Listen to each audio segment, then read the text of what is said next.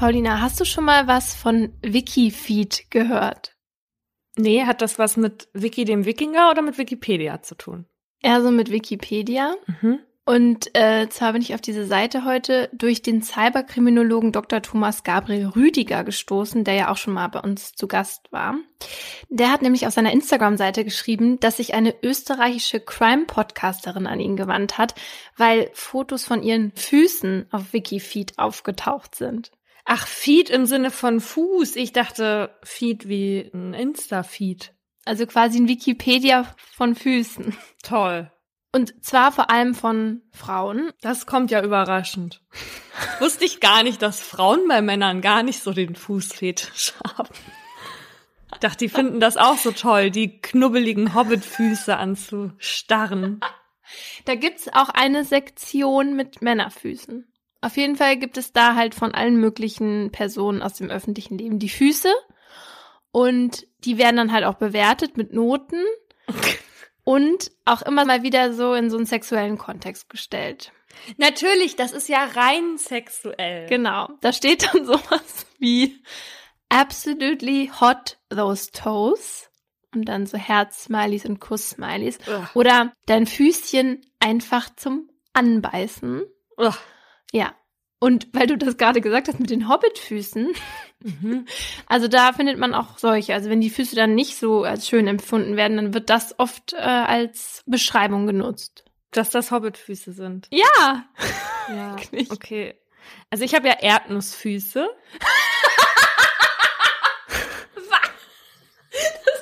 Das Allerwitzigste. Wusstest du das noch nicht? Nee. So nennt man das in unserer Kraser-Familie. Weil die haben alle irgendwie so einen Knubbel. Also gerade sozusagen der Zeigezeh. Und die sehen halt aus wie Erdnüsse. Also oben ein bisschen dicker, dann wird's dünner und dann wieder dick. Und ich muss sagen, auf meinem linken Fuß habe ich sogar eher ein Erdnuss-Flip-Zeh, weil der sogar so ein bisschen zur Seite gebogen ist. Ah, okay. Wahrscheinlich ist das der Grund, warum ich unter deinem Namen halt noch nichts gefunden habe. Ich habe ja echt gar nichts gegen den Fetisch an sich, ne? Nur Mhm. jetzt gab es bei mir auch eine Zeit lang, wo ich halt viel offene Schuhe im Fernsehen getragen habe. Und ich fand es echt nervig, dass so krasse Fußfetis in meine DMs geslidet sind. Also es kann ja echt jeder ausleben, aber halt nicht mit meinen Erdnüsschen. Nee, das stimmt auch. Also das geht auch nicht. Und auch nicht, dass man irgendwie die Fotos von den Profilen nimmt und die dann einfach ungefragt auf dieser Wikifeed-Seite hochlädt Und und dann halt für sexuelle Bedürfnisse zweckentfremdet. Ja. Und das Eklige daran ist halt auch, dass man sich so hilflos fühlt. Ne? Also jemand benutzt irgendeinen Teil von dir für etwas, zu dem man ja nie Ja gesagt hat. Ich finde das einfach krass übergriffig. Ja. Ich hatte tatsächlich einmal, da war ich auch sehr irritiert. Fuse hat ja manchmal diesen, ganz selten diesen Spieldrang. Mhm. Den zieht er ja auch so an Socken. Und es war halt im Winter und ich hatte zwei so dicke Wollsocken übereinander an. Und das sah halt aus, als hätte ich Klumpfüße gehabt. Und der Fussel hat dann da immer so an der Socke dran gezogen und ich habe davon ein Video gemacht, weil ich das so witzig fand. Und das Ja. habe ich auf Instagram gepostet. Also ich hätte mir wirklich kaum etwas unerotischeres vorstellen können. Und darauf hat dann jemand geschrieben, oh geil, der Hund soll die, den Socken Nein. ausziehen und den Fuß nackt machen.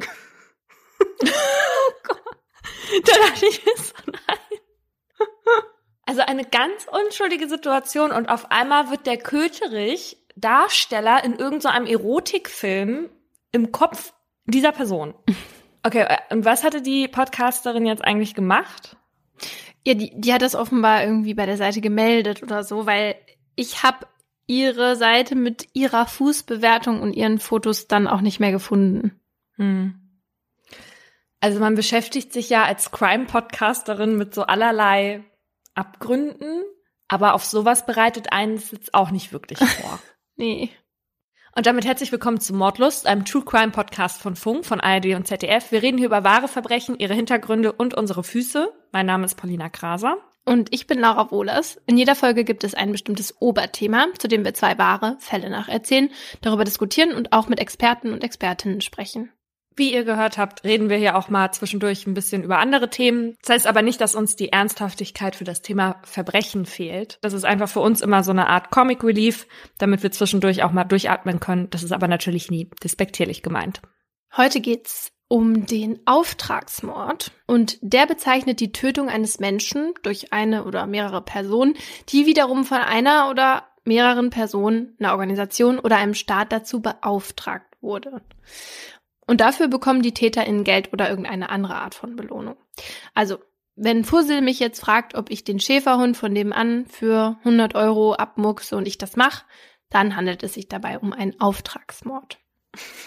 Müssen wir kurz dazu sagen, dass es rein rechtlich gesehen jetzt tatsächlich dann kein Mord wäre, weil es sich um eine Sache handelt. Nicht, dass die Leute, die diesen Gag mit Fussel nicht kennen, denken, das ist dann wirklich ein Mord. Also wir, das ist hier ein Sinnbild und das ist, weil Fussel den Schäferhund von nebenan hasst. Also wäre der Schäferhund von nebenan ein Mensch, dann wäre es ein Auftragsmord.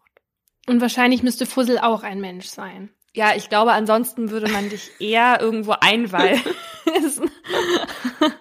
Der Hund hat mir aber den Auftrag dafür gegeben. Ja, es ist schon ein Sinnbild, aber für uns ist Fussel halt auch keine Sache, sondern ein Mensch. Ein menschliches Wesen.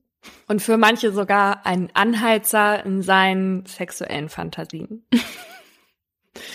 ja, und der Begriff Auftragsmord ist aber kein juristischer. Weil wegen der Bezahlung aber in der Regel das Mordmerkmal der Habgier erfüllt ist, handelt es sich tatsächlich meistens um den Tatbestand des Mordes. Und von so einer Geschichte erzähle ich euch jetzt. Und sie erzählt von einem Mann, der das Schicksal von vielen Menschen besiegelt hat, darunter auch drei Frauen, die ihm eigentlich nahestanden. Es ist das Jahr 1974 in Hamburg.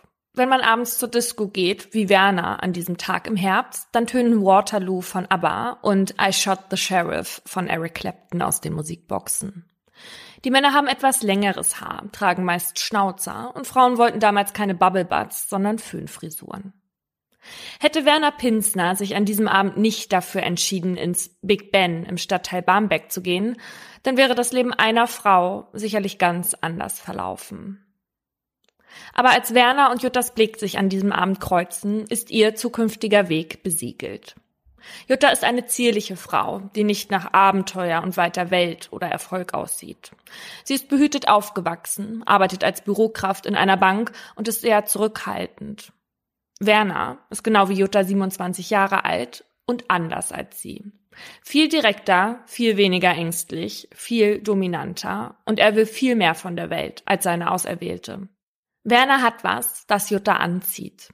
Und eine Frau und eine kleine Tochter. Deswegen können die beiden sich am Anfang nicht so häufig sehen. Die Affäre ist etwas Verbotenes, etwas, das eigentlich so gar nicht zu Jutta passt. Deswegen nennt sie Werner manchmal ihr Abenteuer. Was eigentlich gelogen ist, denn Werner ist für sie viel mehr als das. Sie lässt sich von ihm leiten, beherrschen. Er ist ihr Kopf. Werner sagt, wo es lang geht und Jutta macht. Und so macht Werner Jutta schon bald nicht nur von sich abhängig, sondern auch von den Drogen, die er ihr gibt. Hm. Auch er selbst ist oft drauf. Werner hat keinen Schulabschluss, hat schon als Kurier, Seemann, Fliesenleger und Schlachter gearbeitet, aber schnell gemerkt, dass bürgerliche Arbeit nicht wirklich was für ihn ist. Warum soll man für etwas lange arbeiten, wenn man es sich auch einfach nehmen kann? Doch mit kleineren Diebstählen lässt sich nicht wirklich etwas aufbauen. Und so kommen Werner und zwei Freunde schon bald auf die Idee, ihr kriminelles Business größer aufzuziehen und einen Supermarkt zu überfallen. Gut geplant ist der Raub nicht. Der Geschäftsführer des Ladens wird bei dem Coup erschossen. Oh. Die drei können zwar mit 1500 D-Mark fliehen, werden aber nur wenige Wochen später verhaftet. Werner wird zu zehn Jahren Freiheitsstrafe verurteilt und das noch frische Liebesglück von ihm und Jutta scheint erstmal pausiert. Doch im Gegensatz zu Werners Ehefrau ist Jutta gewillt, ihrer Liebe auch hinter Gittern treu zu bleiben. Während Werners Ehe geschieden wird, wird das Band zu Jutta immer stärker. 1976, zwei Jahre nachdem sie sich in der Disco getroffen haben, heiraten die beiden in der JVA Fuhlsbüttel, besser bekannt als Santa Fu. In den Jahren, die Werner in Haft sitzt, kommt er mit diversen Drogen in Kontakt, aber auch mit den Leuten, die damit dealen. Typen mit Connections zum Hamburger Rotlichtmilieu. Die draußen in ihrer Welt Ansehen genießen und Geschäfte abseits der bürgerlichen Karrierewelt machen. die dicke Autos fahren, brollige Uhren tragen und hübsche Frauen um sich haben. Werner guckt etwas neidisch auf diese Welt, von der er nicht Teil ist.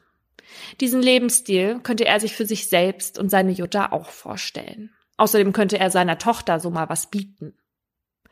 Bei einem seiner Freigänge, als er schon neun Jahre einsitzt, beteiligt er sich deswegen an einem Raubüberfall von seinem Mitinsassen Blau. Blau will einen ADAC-Geldtransporter überfallen und findet Werner ist der Richtige, um ihm unter die Arme zu greifen. Die Waffe, die Werner mitnimmt, hat er sich im Knast von anderen Inhaftierten besorgt. Nach dem Überfall legt er sie in sein eigenes Schließfach, das sich zwar außerhalb des eigentlichen Gefängnisses befindet, aber halt auch irgendwie immer noch dazugehört mhm. und nicht kontrolliert wird und geht dann wieder zurück in seine Zelle. Im Milieu erzählt man sich von dem Überfall der Inhaftierten. Die Dreistigkeit, so ein Ding noch während der Haftzeit zu drehen, macht die Runde bis hin zu einem Mann, der Werners Schicksalsbekanntschaft wird, der ihn erst reich macht und dann ins Verderben stürzt. Wir haben mittlerweile die 80er und das Rotlichtmilieu auf dem Hamburger Kiez verändert sich in seiner Grundsubstanz. Noch bis vor kurzem hat man hier mit Sex das große Geld gemacht. Doch das neuartige Virus AIDS geht um die Welt und sorgt für Unsicherheit und versaut das Geschäft. Das Geld, um das sich die Zuhälterbanden bisher eh schon gestritten hatten, wird weniger und die Gebiete auf der Reeperbahn härter umkämpft. Vorher hatten vor allem zwei Kartelle das Sagen und im Rotlicht viel Geld gemacht. Jetzt allerdings ist die sogenannte Chicago-Bande auf dem Vormarsch. Die heißt so, weil ihr Hauptquartier im ehemaligen Eiscafé Chicago ist. Darüber ist natürlich ein Bordell. Diese Jungs sind gerade in das neue, jetzt viel lukrativere Kokaingeschäft eingestiegen. Und mit dem Wechsel der Haupteinnahmequelle auf dem Kiez ändert sich auch der Ton der Banden untereinander. Die Chicagos gelten als besonders gefährlich. Eine der Hauptfiguren ist der Wiener Peter, der gern Pelzmäntel trägt. Der kommt zwar aus Österreich, aber eben nicht aus Wien, aber auf dem Kiez ist das egal. Als der Wiener Peter Anfang der 70er in das Geschäft einstieg, war er gerade mal 22 Jahre alt und ungewöhnlich ambitioniert, eine Kiezgröße zu werden. Im Gegensatz zu vielen seiner Konkurrenten verbringt er seine Zeit nicht damit, sich etliche Muskeln anzutrainieren. Er ist eher von schmaler Statur, was aber nicht heißt, dass es ihm an Durchsetzungskraft fehlt. Die Chicago-Bande genießt ihren erbarmungslosen Ruf vor allem seinetwegen. Bevor er auf den Kiez kam, hatte man Streitigkeiten untereinander mit Zahlung oder Boxkämpfen gelöst, nicht aber mit Waffengewalt. Der Wiener Peter hält nichts von den alten Geflogenheiten. Und so erkämpft er sich mit Gewalt und Geschick innerhalb weniger Jahre eine ganze Etage im Palais d'Amour, was ihm viel Geld bringt. Auf der Reeperbahn sagt man sich, vom Wiener Peter trennt man sich nicht, vom Wiener wird man getrennt. Als 1981 sein Geschäftspartner, der Chinesen Fritz, mit dem er, was sind das für Namen? Also der Chinesen Fritz teilt sich mit dem Wiener Peter die Einnahmen des Palais d'Amour. Mhm. Und der Chinesen Fritz wird aber im Lokal zur Ritze vom Barhocker geschossen. Oh. Man ist zwar darüber geschockt, aber eigentlich eher weniger überrascht, dass das passiert ist. Denn auch wenn letztlich nie geklärt werden kann, wer den Chinesen Fritz getötet hat, ist der Tod vom Geschäftspartner kein Verlust für die Chicagos. Können sie ja jetzt die Einnahmen vom Bordell für sich behalten. Als der Wiener Peter vom Überfall des Geldtransporters hört, den Werner aus der Haft heraus begangen hat, ist er angetan. Genau so jemanden braucht er. Jemand, der skrupellos ist. Jemanden wie Werner Pinsner. Als Werner und sein Partner Blau bei einem weiteren Freigang im Palais d'Amour einkehren, bekommen sie dort gleich ein verlockendes Angebot. Ein Zuhälter aus Kiel erpresst seine Ex-Frau, eine Bekannte vom Wiener. Die hatte mal als Prostituierte gearbeitet, ist aber mittlerweile mit einem leitenden Beamten liiert. Und da der nichts von ihrer Vergangenheit weiß, nutzt ihr Ex das jetzt als Druckmittel gegen sie. Noch dazu streckt der Kieler Zuhälter seine Fühler auch gerade nach Revieren hier in Hamburg aus. Der Wiener Peter will, dass dem Kieler jemand einen Denkzettel verpasst. Man könne ihm doch mal einen Finger abschneiden. Werner Pinsner hört sich das aufmerksam an, verneint dann aber. Mit solchen Kleinigkeiten will er sich nicht abgeben. Ich gehe hoch und knall den weg, sagt er, und schon sitzt er am nächsten Tag mit Blau im Auto auf dem Weg nach Kiel. Werner trägt einen Blaumann aus einer Werkstatt, der ihn nach Elektriker aussehen lässt. Die beiden klingeln, der Kieler Zuhälter öffnet die Tür. Werner schiebt sich sofort in die Wohnung, hält ihm die Waffe entgegen und schießt. Danach fahren er und Blau wieder zurück nach Hamburg und kehren abends ins Gefängnis zurück. Vier Tage später wird Werner aus der Haft entlassen und beginnt seine Karriere auf der Reeperbahn. Der Wiener Peter ist beeindruckt von Werners Kaltblütigkeit. Unter seinesgleichen prahlt er jetzt mit seiner neuen Errungenschaft. Das ist mein Killer vom Dienst. Von dem Lohn, 20.000 D-Mark, kauft Werner Koks für sich und Jutta.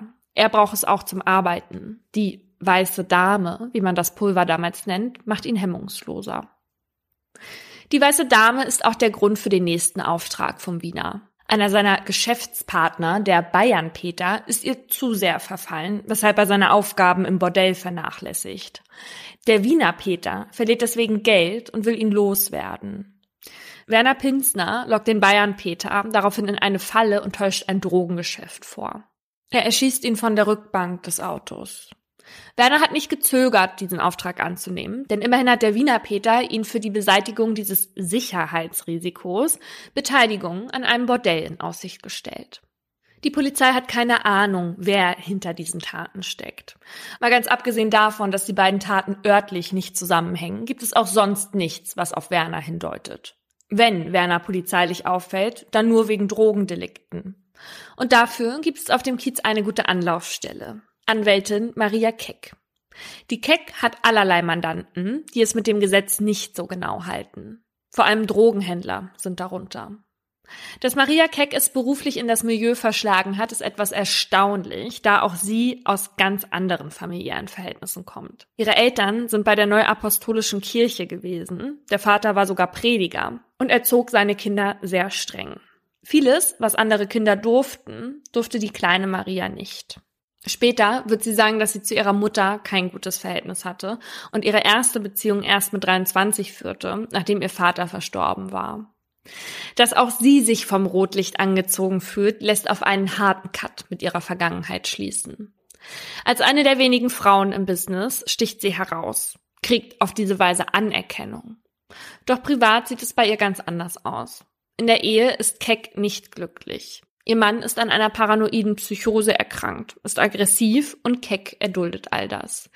Er duldet das Männerbild, das ihr vorgelebt wird, in dem Frauen gehorchen müssen und ist gleichzeitig angetan von Werner Pinsners Machismus. Und zumindest in dieser Hinsicht ist sie gar nicht so weit weg von Werners Frau Jutta. Die lebt zwar mittlerweile mit Werner und seiner Tochter zusammen in einer Zwei-Zimmer-Wohnung in Hamburg, wird von ihm aber nicht sonderlich gut behandelt. Die Beziehung hinterfragt sie trotzdem nicht. Sie fügt sich, macht alles, was er will. Sie nennt ihn Gott und blickt zu ihm auf. Doch auch wenn Werner bei Jutta und seiner Anwältin hoch im Kurs steht, weiß er doch, dass er auf dem Kiez eigentlich nichts zu sagen und keinen Einfluss hat.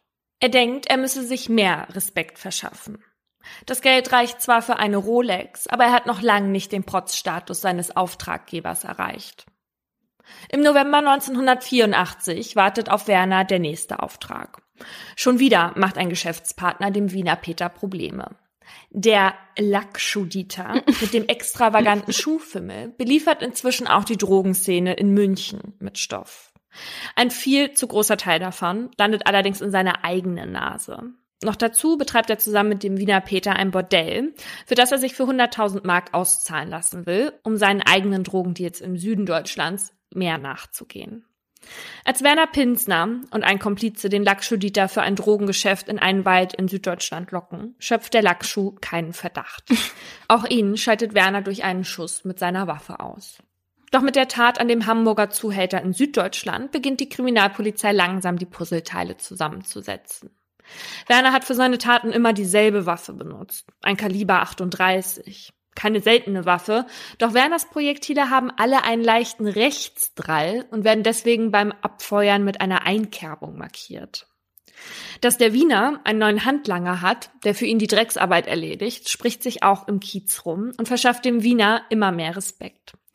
Das gefällt seinem Konkurrenten Waldemar Dammer, der ebenfalls Bordelle betreibt, offenbar gar nicht. So entschließt er sich, dem Wiener Peter einen Denkzettel zu verpassen und hetzt zwei seiner Schläger auf den Wiener. Die beiden Schränke überraschen den Wiener Peter in seinem eigenen Bordell Palais d'Amour auf kaltem Fuß und schlagen ihn dort zusammen. Vor Zeugen und Zeuginnen. Zwar sind die Verletzungen des Wieners nicht lebensbedrohlich, doch sein Ego scheint unwiderruflich angekratzt. Und so schickt der Wiener Peter wieder seinen Killer vom Dienst los. Diesmal auf Waldemar Dammer und seine Schläger, um die Demütigung zu rächen. Ein paar Tage später spazieren also Werner und ein Komplize für 60.000 Mark in Dammers Haus und erschießen den überraschten Waldemar hinter seinem Schreibtisch. Waldemars Schläger sind zwar nicht dort, aber sein Geldeintreiber, der nun anstelle der beiden herhalten muss. Nach der Tat an einer weiteren Kiezgröße brodelt es. Die Polizei gründet eine Sonderkommission. Insgesamt gilt es sieben Verbrechen aufzuklären, darunter auch die fünf Tötungsdelikte. Als Täter vermuten sie jemanden im Umfeld des Wiener Peters und speziell Werner steht im Verdacht. Im Herbst 85 wird er das erste Mal polizeilich vernommen. Sie sind ihm ganz dicht auf den Fersen. Aber um Werner verhaften zu können, fehlen ihnen noch Beweise. Doch die Luft um Werner wird nicht nur wegen der Polizei dünner. Auf dem Kiez lebt man gefährlich, wenn man zu viel weiß. Und der Wiener Peter hat sich mit seinen Aufträgen erpressbar gemacht. Noch dazu hält er seine Versprechen gegenüber Werner nicht, ihn an seinen Geschäften zu beteiligen. Sollte die Polizei ihn kriegen, wäre Werner eh ein zu großes Risiko. Und so entwickelt der Wiener Peter einen Plan, um Werner loszuwerden. Doch bevor der Wiener Peter sich um seinen besten Mann kümmern kann, kommt die Polizei ihm schon zuvor. Als sie den Boss eines Straßenstrichs hochnehmen, handelt der mit der Polizei einen Deal aus. Er will als Kronzeuge gegen Werner Pinsner aussagen, um sich dadurch Vorteile zu sichern.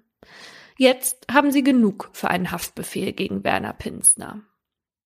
Es ist Dienstag im April 1986, als Jutta gerade die gemeinsame Wohnung verlässt, um etwas aus der Apotheke zu holen. Unten in der Straße knallt es plötzlich. Jemand hat Werners Auto angefahren. Doch Werner bekommt davon gar nichts mit. Als jemand an seiner Tür klingelt, öffnet Werner mit nur einem Handtuch bekleidet. Der fremde Mann gibt vor, ihn über den Schaden informieren zu wollen. Der fremde Mann hat den Unfall absichtlich verursacht. Er ist Polizist. Und gerade als er merkt, dass Werner nicht bewaffnet ist, packt er ihn und nimmt ihn in den Schwitzkasten.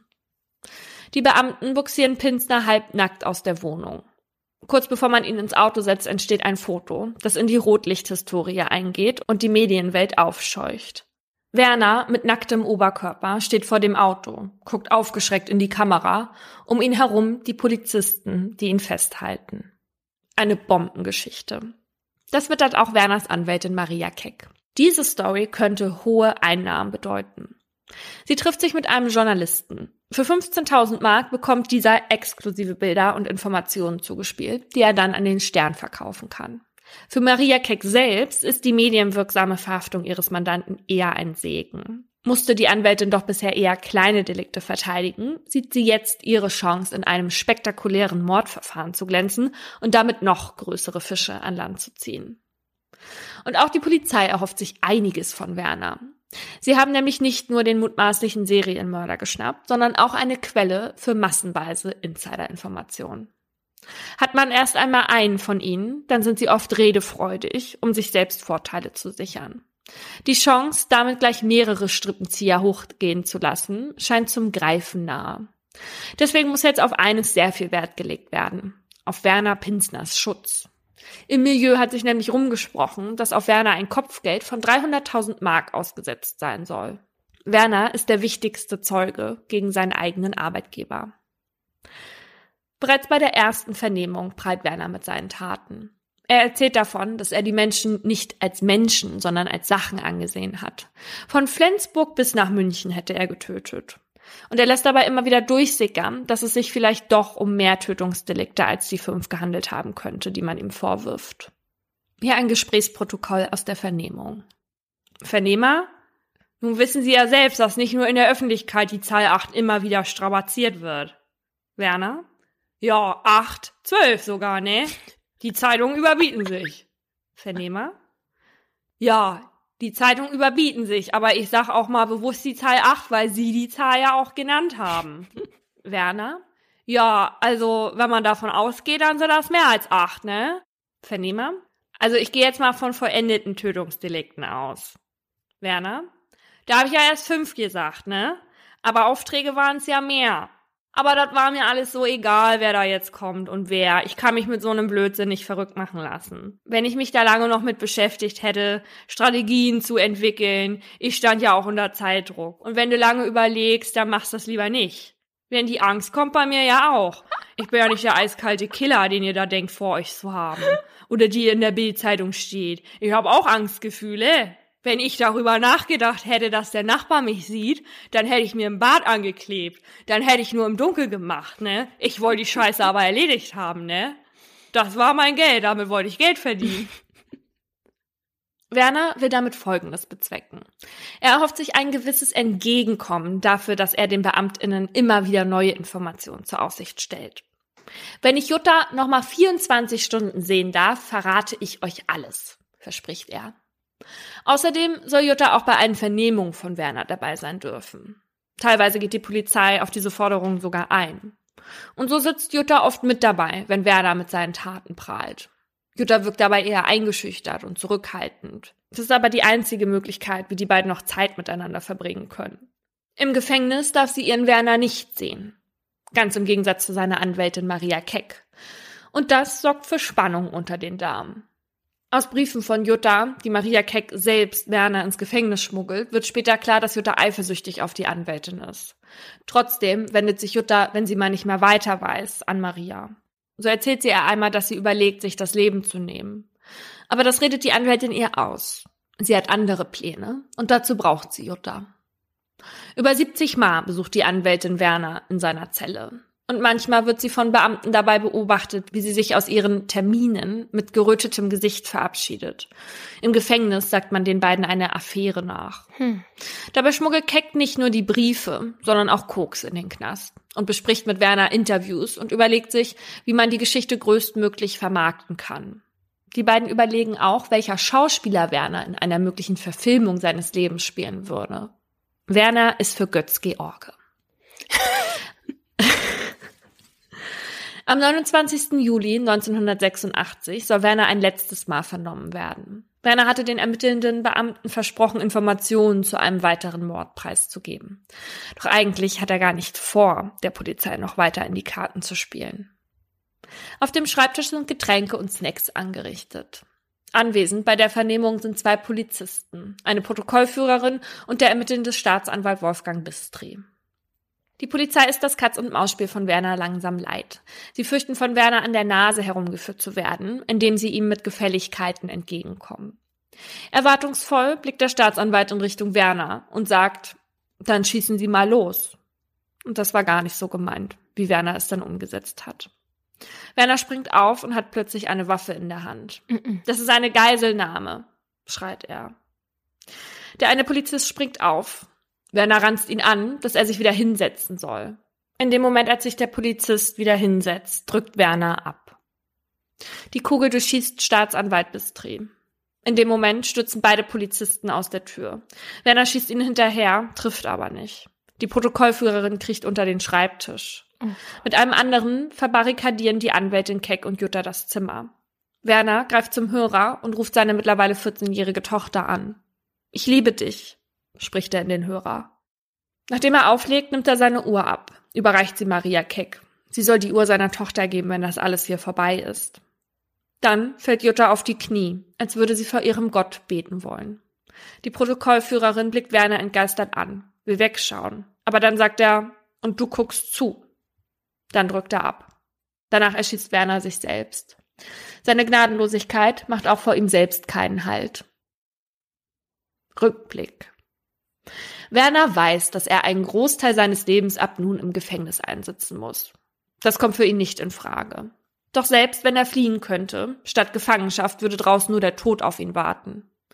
Also beschließen er und seine Anwältin einen ikonenwürdigen Abgang, mm -mm. der noch dazu Anwältin Keck danach in den Fokus des Mediengeschehens rücken wird.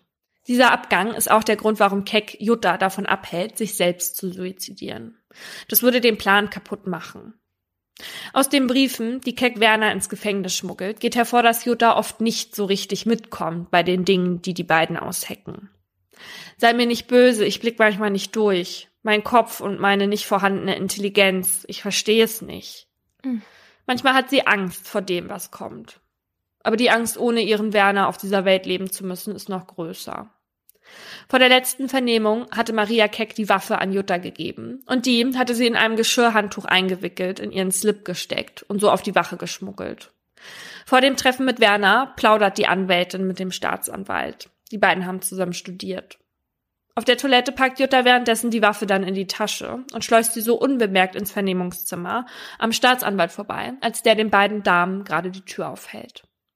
Wie genau Werner die Waffe dann in die Hand bekommt, kann man am Ende nicht genau sagen. Nach der Tat muss sich die Hamburger Justiz gewaltige Vorwürfe anhören. Es geht um zu lasche Gefängnisregeln und Sicherheitsvorkehrungen und darum, dass die Polizei sich so lange von Werner Pinsner an der Nase hat herumführen lassen. Die Justizsenatorin und der Innensenator müssen daraufhin ihre Ämter niederlegen. Beide sind SPD zugehörig. Bei der Wahl im November, drei Monate nach dem Tod vom Staatsanwalt, verliert die SPD, obwohl die Umfragen vor der Tat eigentlich einen sicheren Sieg versprachen. Von der glamourösen Karriere als Anwältin der Unterwelt, die Keck sich ausgemalt hat, bleibt am Ende nicht viel. Nachdem bekannt wird, dass sie sowohl Drogen für Werner in den Knast geschmuggelt hat, als auch die Waffe besorgt hat, wird sie verhaftet. Sie behauptet zwar, dass sie nur von einem erweiterten Suizid mit Jutta gewusst habe, warum die Waffe, die sie Werner besorgt hatte, aber mit fünf Kugeln geladen war. Diese Frage bleibt unbeantwortet. Außerdem lassen auch die Briefe von Werner und Jutta, die man bei ihm in der Zelle findet, auf ihr Mitwissen schließen. Fünf Jahre nach der Tat wird Keck im zweiten Verfahren wegen Beihilfe zum Mord zu sechseinhalb Jahren Haft verurteilt und bekommt fünf Jahre Berufsverbot. Im Prozess attestiert der psychiatrische Sachverständige Keck depressive Züge. Sie habe sich aufgrund ihrer eigenen Vergangenheit und Ehe stark mit Juttas hilfloser Rolle identifizieren können. Durch Kecks Leben haben sich immer herrschsüchtige und dominante Männer gezogen, denen sie nichts entgegensetzen konnte. Offenbar hatte sie ihre Arbeit im Milieu selbst als Befreiungsakt ihrer Kindheit wahrgenommen, traf dort aber dann auf denselben Typ Mann. Nach ihrer verbüßten Haftstrafe arbeitet sie dann wieder als Anwältin. Deswegen habe ich ihren Namen auch geändert, genauso wie den vom Komplizen Blau. Werners Tochter stirbt im Jahr 2003. Sie war als Prostituierte tätig, drogensüchtig und erst 32 Jahre alt. Oh je. Eine Frage. Jutta hat von dem genauen Plan nicht gewusst oder schon? Oder weiß doch, man das nicht? Doch, doch, die, die wusste das. Hm? Oh, wow. Die hat es nur manchmal zwischendurch nicht so richtig verstanden offenbar. Und sie hatte auch manchmal Zweifel. Also in einem Brief stand auch sowas, er soll doch bitte verstehen können, dass sie Angst davor hat. Aber sie hat das schon gewusst, ja, ja. Da weiß man ja gar nicht, was man sagen soll, dem, den Staat, also, warum musste der jetzt noch den Staatsanwalt umbringen und Jutta? Also, wenn er sich suizidieren will, ist das ja okay, aber er muss ja nicht noch andere Leute mit in den Tod reißen. Ich finde das, ja, ich finde, das zeigt so richtig, für mich einfach, dass er so krass narzisstisch ist in allem, was er tut. Ja, das Wort narzisstisch habe ich oft gelesen bei der Recherche. Ich glaube tatsächlich auch, dass Jutta das so gewollt hat, weil sie sich nach den Infos, die ich habe, wirklich auch nicht als eigenständige Person gesehen hat. Mhm. Und der Staatsanwalt war halt einfach nur, um euch allen zu zeigen, ihr könnt mich mal. Und das ja. ist halt irgendwie wirklich noch eine Schippe obendrauf, ja? ja. Also er hat sich ja auch suizidiert, um dem Rotlichtmilieu den Ficker zu zeigen, von wegen, mhm. nicht ihr werdet mein Leben beenden. Und aber gleichzeitig auch noch dem Staat, von wegen, euch nehme ich auch noch mit. Ja, und halt der Polizei, weil er denen bei deren Ermittlungen ja wahrscheinlich auch nicht noch mehr helfen wollte. Ja, weil das muss man auch wirklich dazu sagen. Also man hat auch wirklich noch lange Zeit gedacht und denkt man auch noch heute, dass er mehr als die fünf Männer getötet hat. Mhm. Plus dann das, was auf dem Präsidium passierte. Ja, und wie dreist muss man eigentlich sein, während eines Freigangs Menschen zu töten? Also da muss man ja irgendwie schon einen ganz mhm. besonderen Charakter haben. Nee, Laura, aber da hast du, glaube ich, auch nicht richtig zugehört, weil der hat doch gesagt, der war nicht der eiskalte Killer, den die da dachten, vor sich zu haben. Der hat auch Angstgefühle. ähm, übrigens, Werner Pinsner wurde ja nie verurteilt für die Taten, die ich hier heute geschildert habe. Er hat sie aber in den Vernehmungen gestanden und 1989 werden der Wiener Peter und noch zwei weitere Komplizen zu lebenslangen Haftstrafen verurteilt. Und in diesem Verfahren spricht das Gericht den Wiener Peter unter anderem wegen Anstiftung zum Mord schuldig. Und dabei wird dann aber auch die Täterschaft von Werner Pinsner festgestellt. Mhm. Das ist also auch der Grund, warum ich das heute hier alles so als Tatsachen erzählen kann. Und um diesen Straftatbestand geht es jetzt in meinem Aha, also die Anstiftung. Mal ein Paragraph, der sehr kurz ist, deswegen kann ich den jetzt mal ganz vorlesen. 26 im StGB. Als Anstifter wird gleich einem Täter bestraft, wer vorsätzlich einen anderen zu dessen vorsätzlich begangener rechtswidriger Tat bestimmt hat. Das heißt also, weil ich jemand anderen die Drecksarbeit erledigen lasse und nicht selbst den Abzug drücke, werde ich jetzt nicht automatisch weniger bestraft, als wenn ich die Tat selbst begangen hätte. Die Anstiftung ist eine Teilnahmeform, genau wie die Beihilfe. Und ich habe mich jetzt aber gefragt, wir hatten in Folge 15 mal, weiß nicht, ob ihr euch da alle noch dran erinnern könnt, über die mittelbare Täterschaft gesprochen. Und da hat Laura nämlich vom Katzenkönigfall erzählt. Und in diesem Fall hat jemand als mittelbarer Täter fungiert, weil die Person die Straftat durch eine andere Person begangen hat. Also man benutzt da eine andere Person als Werkzeug. Und da habe ich jetzt gedacht, das hört sich ja fast ähnlich an, ist es nicht irgendwie dasselbe, wie wenn man jemanden mit einem Mord beauftragt. Mhm. Wenn ich aber die Tat durch eine andere Person begehe, dann weiß ich von allen wichtigen Tatumständen und habe mir eine unterlegene Person ausgesucht, um diese quasi auszunutzen für meine Tat. Also ein bisschen kann man sich das so vorstellen, als hätte man so eine reale Marionette, die man bedient und die dann die Tat für einen ausführt. Und Im Katzenkönigfall war das jetzt so, dass dem, der die Tat ausgeführt hat, eingeredet wurde, dass es einen Katzenkönig gibt und dem müssen Opfer gebracht werden. Und deswegen muss eine gewisse Person getötet werden, sonst sterben ganz, ganz viele andere Menschen. Und die Menschen, die ihm das eingeredet haben, die wollten diese Person aber eigentlich aus einem anderen Grund töten. Und der mittelbare Täter und die mittelbare Täterin haben der ausführenden Person dann auch noch ein Messer gegeben und der Person geraten, wie sie es machen soll. Also eigentlich war es deren Tat. Und ihre Willens- und Wissensherrschaft, so heißt das, hat die Tathandlungsherrschaft der Marionette überlagert. Die beiden im Hintergrund sind also selbst auch Täter und Täterin. Und das ist bei der Anstiftung nicht so. Der Anstifter nimmt nur teil an der Tat und veranlasst dadurch eine fremde Tat. Also man unterscheidet hier zwischen Täterschaft, wie beim Katzenkönigfall, und der Teilnahme wie bei dem Fall, von dem ich gerade erzählt habe. Weil der Anstifter ist quasi eine Randfigur, muss aber den Tatentschluss hervorrufen, wie der Wiener Peter halt bei Werner Pinsner eben. Aber das war's dann eigentlich auch. Also viel mehr Tatbeitrag gibt's auch nicht. Man kann aber auch ein Kind, eine psychisch kranke Person oder eine volltrunkene Person anstiften, sowas zu tun. Also es muss nicht immer ein Profikiller sein. Weil ob die tatausführende Person schuldfähig ist, das ist erstmal egal, weil jede der beteiligten Personen wird ohne Rücksicht auf die Schuld der anderen Person nach ihrer eigenen Schuld bestraft. In der Rechtslehre, da diskutiert man, ob folgender Fall auch eine Anstiftung ist. Ich verursache eine verlockende Situation mhm. für Laura. Also wir beide kennen uns jetzt nicht und ich platziere 1000 Euro auf deinem Nachhauseweg in der Hoffnung, dass du das Geld dann nimmst und behältst und dann würdest du dich nämlich der Fundunterschlagung strafbar machen. Was meinst du? Meinst du, das wäre eine Anstiftung oder nicht? Also für mich ist es keine Anstiftung, weil es sozusagen ja keine Absprachen gegeben hat. Also so würde ich das einschätzen. Ja, das ist tatsächlich auch genau die Begründung des BGH. also ungefähr. Weil der sagt, dass das alleine nicht ausreicht, weil eine Art Kommunikation oder ein geistiger Kontakt zwischen Haupttäter oder Haupttäterin und teilnehmender Person stattfinden muss. Und ich meine, das ist ja auch eine ganz andere Fallkonstellation als jetzt ein Auftragsmord, ne? Mhm. Weil ich dich ja in diesem Fall nur zu was anstifte, damit du dich strafbar machst. Ja, und das wäre ganz schön gemein. Ja. Wird aber sicherlich ziehen bei dir. Kann ich nicht ausschließen. In meinem Fall gab es definitiv Absprachen und geistigen Kontakt. Und die Geschichte zeigt, dass man sich seine Verwandtschaft zwar nicht aussuchen, sich aber immer eine neue Familie aufbauen kann. Fast alle Namen sind geändert, außer der Name der Hauptperson. Äh, und nun heißt sie genauso wie die Täterin aus meinem Fall aus letzter Folge. Bitte nicht verwechseln. Mit verquollenen Augen kommt Yvonne an diesem Donnerstag früher von der Arbeit nach Hause. Wie jeden Sommer machen ihr die Pollen zu schaffen. Die Antihistamintablette schon intus freut sich die 27-Jährige auf die gekühlten Kamillenteebeutel, die bereits seit heute Morgen im Kühlschrank auf sie warten. Auf dem Weg in die Küche fällt ihr das Blinken ihres Anrufsbeantworters auf. Sie drückt den Knopf. Donnerstag, 6. Juni 2002, 10.18 Uhr, tönt die Computerstimme und dann hört Yvonne die ihres Vaters. Yvonne, hier ist Papa. Ruf mich bitte sofort an, wenn du nach Hause kommst. Sofort, ja?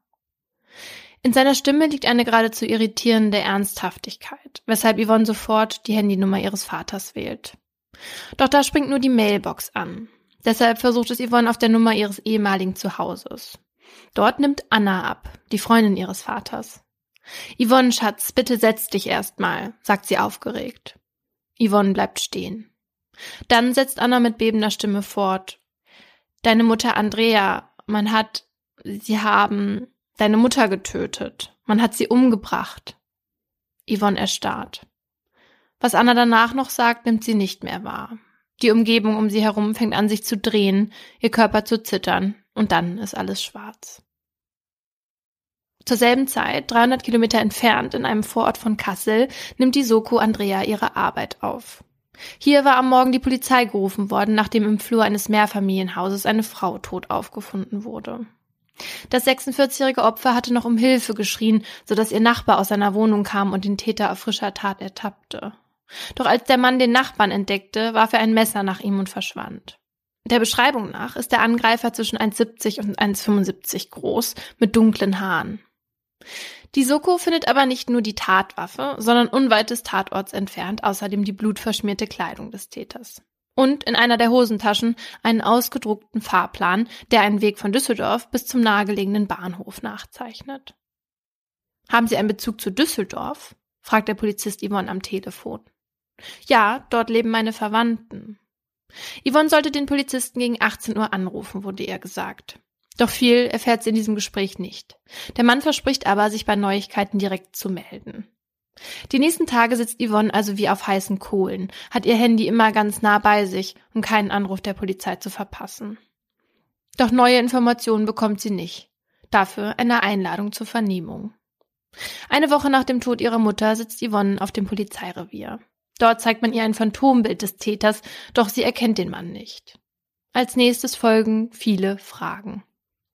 Unter anderem zu ihrer finanziellen Situation, die Yvonne unangenehm ist. Die 27-Jährige hat vor kurzem Privatinsolvenz anmelden müssen. Sie hatte vor Jahren für ihren Ex-Verlobten bei seiner Unternehmensgründung für einen Kredit gebürgt und steht jetzt durch die Pleite dieser Firma vor ihrem finanziellen Ruin. Bei einer zweiten Vernehmung ein paar Tage später geht es erneut um Yvonnes Insolvenz und da platzt ihr der Kragen. Wieso geht es denn hier die ganze Zeit um mein Geld? Sollte nicht der Mörder meiner Mutter gesucht werden? Das sei richtig, aber aus dem Familienumfeld sei der Hinweis gekommen, dass Yvonne in finanziellen Schwierigkeiten stecke und das sei schließlich ein Motiv. Immerhin habe sie eine Erbschaft zu erwarten, mit der voraussichtlich ein großer Teil ihrer finanziellen Sorgen getilgt werden könnte, so der Beamte, der ihr gegenüber sitzt. Also das ist ja krass, wie deine finanzielle Lage auf einmal zu einem Motiv werden kann, ne? Also wie die sich da gefühlt haben muss. Ja, total. Die war auch sprachlos. Ähm, sie hat ja in dem Moment gedacht, sie wird hier als Verdächtige dann vernommen. Hm. Während nach Yvonne auch andere Familienmitglieder befragt werden, untersucht man die Klamotten des Täters im Labor. Dort findet sich nicht nur auf dem ausgedruckten Fahrplan ein Fingerabdruck, sondern auf einem Tuch auch DNA-Spuren. Volltreffer.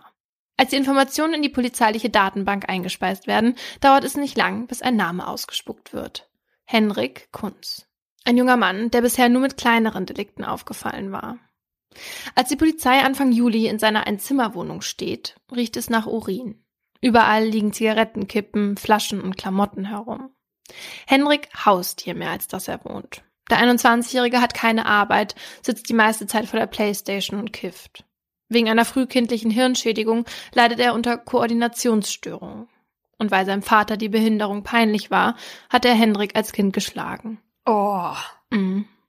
Als die PolizistInnen ihn mitnehmen wollen, gesteht der junge Mann sofort. Und ein paar Stunden später werden zwei weitere Männer festgenommen.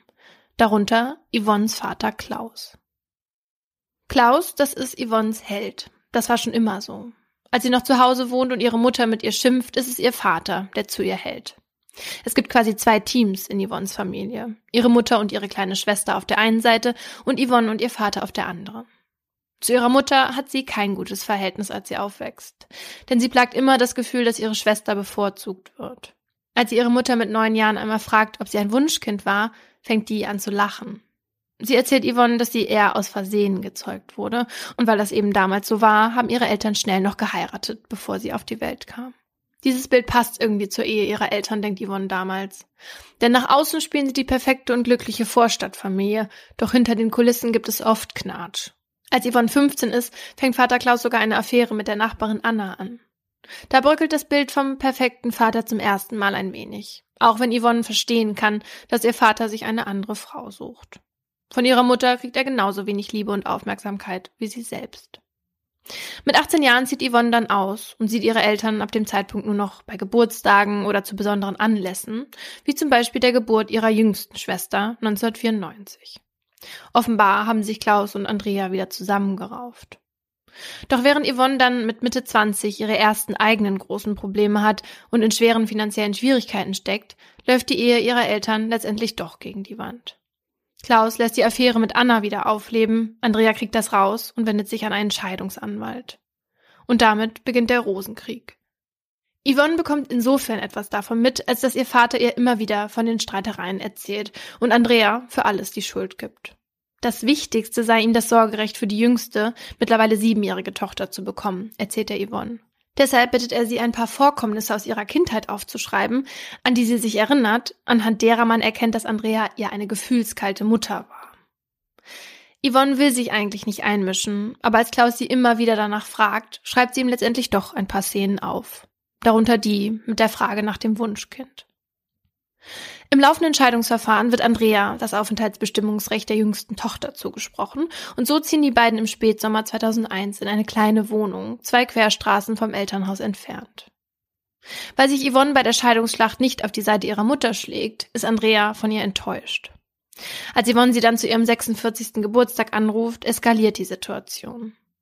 Andrea fragt sie, ob es stimme, dass sie für ihren Vater Erinnerungen aus ihrer Kindheit aufschreibt und Yvonne bejaht. Daraufhin ist Andrea aufgebracht. Du bist für mich erledigt, du brauchst dich nicht mehr melden, motzt sie in den Hörer und legt auf. Dass ihr eigener Vater dafür sorgen wird, dass dies das letzte Mal war, dass Yvonne die Stimme ihrer Mutter hört, weiß sie nicht. Und das wird sie auch lange nicht glauben können. Doch den Plan für Andreas Tod schmiedet Klaus bereits ein paar Monate nach diesem Telefonat. Und im März 2002 weiht er die erste Person ein. Auf einer Grillparty spricht er Mario an, den Freund seiner Nichte. Mario ist seit circa anderthalb Jahren Teil der Familie, aber auch irgendwie nicht. Denn er wird nicht so richtig anerkannt. Das hat mit seinen Geschichten zu tun. Denn Mario erzählt, er sei jahrelang beim Militär gewesen, habe sich zu Fuß von Afghanistan bis Lettland durchgeschlagen, besäße eine Spedition und Immobilien und vieles mehr. Nachweislich stimmt davon allerdings nichts, und das wissen die Familienmitglieder von Klaus. Seinem Ruf hat auch nicht unbedingt geholfen, dass er sich am Anfang allen als Tim vorgestellt hatte und Monate später seinen Namen in Mario änderte. Seiner Erklärung nach, weil er früher als Geheimagent gearbeitet hat und sich nun schützen müsse. Trotz alledem nimmt Klaus den 28-Jährigen bei diesem Grillfest zur Seite und fragt ihn gerade heraus, ob er jemanden wüsste, der sich mit Mord auskenne. Ja, also schon alleine wegen dieses beeindruckenden Lebenslaufes ist ja zu sehen, dass das ein Mann vom Fach ist. ja, klar. Alle in der Familie wissen von Klaus Scheidungskrieg und Mario ahnt schon, worauf das hinausläuft. Klaus erklärt ihm, dass er nicht wolle, dass Andrea ihm das Kind wegnimmt. Mario fühlt sich geschmeichelt, dass Klaus gerade ihn um Rat fragt und verspricht, sich nach einer passenden Person umzuhören. Allerdings kennt Mario nicht wirklich jemanden, der zu so etwas imstande wäre und hofft insgeheim, dass Klaus sich nicht noch einmal deshalb bei ihm melden würde. Doch einen Monat später bekommt er von ihm 500 Euro als sogenannte Anschubfinanzierung. Bei erfolgreicher Suche könne er das Geld behalten, erklärt ihm Klaus gönnerhaft. Das Ganze müsse allerdings bis zum 20. Juni passieren, denn danach sei die Scheidung durch und dann würde das alles keinen Sinn mehr machen. Klaus scheint einen Auftragsmord ernster zu nehmen, als Mario gedacht hat. Und nun ist er am Zug. Ende Mai trifft er zufällig auf seinen alten Freund Hendrik, der in Mario schon immer so etwas wie einen großen Bruder gesehen hat. Er bewundert ihn und seine Geschichten von Militär und Geheimdienst, die er ihm allesamt abkauft. Und das weiß Mario. Und so fragt er den 21-Jährigen, ob er vielleicht jemanden kenne, der sich etwas Geld nebenbei verdienen wolle. Henrik sagt, ja, ich. Mario glaubt zwar nicht, dass Henrik der Richtige für den Job ist, erzählt ihm aber trotzdem, worum es geht. Ein Freund von Mario habe Schwierigkeiten mit seiner Ehefrau. Die fordere zu viel Geld und wolle das Sorgerecht für die Tochter. Deshalb müsse die weg. Das kann ich doch machen, sagt Henrik. Mario überlegt. Bisher hat er niemanden gefunden, dem er einen Mord zutrauen würde, und der 20. Juni rückt immer näher. Und so entschließt sich Mario, Hendrik, den Auftrag zu erteilen. Als damit also ein potenzieller Täter gefunden ist, trifft sich Mario mit Klaus, um über Geld zu verhandeln. Mit Hendrik hatte er das Thema noch gar nicht besprochen, ist sich aber sicher, dass so ein Auftragsmord nicht gerade günstig ist. Gegenüber Klaus erklärt er, man müsste dafür schon mit 10.000 bis 15.000 Euro rechnen. Tatsächlich ist Klaus das zu teuer. Ihm ist der Job nur 1500 Euro wert. Und Mario soll sehen, dass das trotzdem klappt. Dann drückt er ihm einen Umschlag mit Geld in die Hand und verabschiedet sich. Und Hendrik, dem es eh nicht wirklich um das Geld geht, sondern mehr um die Anerkennung seines Freundes, willigt ein. In den darauffolgenden Tagen fährt Mario mit Hendrik den Weg zu Andrea ab, erklärt ihm, was er beim Angriff anziehen und dass er erst zur Tat schreiten soll, wenn das Kind nicht mehr zu Hause ist. Töten soll er die Frau mit einem Stich ins Herz. Henrik hört aufmerksam zu. Er glaubt, Mario kenne sich aus, schließlich sei er bei einer Spezialeinheit des Militärs gewesen. Am 5. Juni macht sich Henrik dann abends auf den Weg. Stunden später kommt er in dem kleinen Kasseler Vorort an. Etwas zu früh, weshalb er sich gegenüber des Hauses positioniert und eine Zigarette raucht. Bis endlich ein Kind aus der Tür kommt. Kurz danach klingelt Henrik genau an dieser Tür. Als eine Frau öffnet, die aussieht wie die auf dem Foto, das ihm gezeigt wurde, sticht Hendrik sofort zu. Er zielt aufs Herz, so wie es ihm gesagt wurde, doch er trifft nicht. Andrea taumelt nach hinten, hält sich am Treppengeländer fest und schreit um Hilfe. Doch Hendrik sticht weiter zu, bis er von einem Mann gestört wird, der aus einer der Wohnungen kommt. Als Hendrik zu Hause ist, ruft er Mario an und bestätigt ihm die Tatausführung. Alles hatte geklappt. Dass er so gut wie alle Beweise am Tatort hat liegen lassen, erwähnt er vor seinem Auftraggeber und Freund nicht. Einen Tag später bekommt Henrik von Mario die versprochenen 1000 Euro. Damit begleicht Henrik seine Schulden bei zwei Drogendealern, die ihm bereits Schläge angedroht haben, und für den Rest kauft er sich ein gebrauchtes Mofa. Während Henrik das Geld auf einen Schlag ausgibt, das er für den Mord an Andrea bekommen hat, muss sich Yvonne von ihrer Mutter verabschieden. Dabei erkennt sie sie gar nicht wieder denn ihre Haare sind glatt und nicht wie sonst gelockt.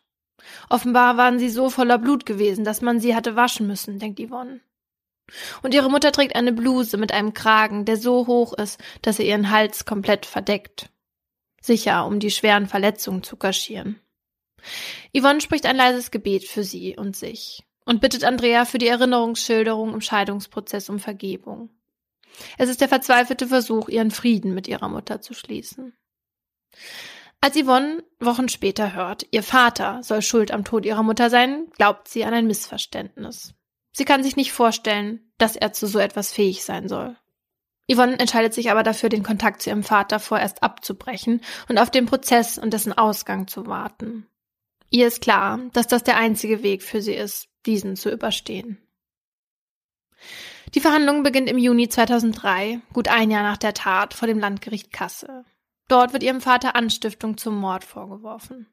Neben Klaus stehen auch Henrik und Mario vor Gericht, wegen Mordes und ebenfalls Anstiftung zum Mord.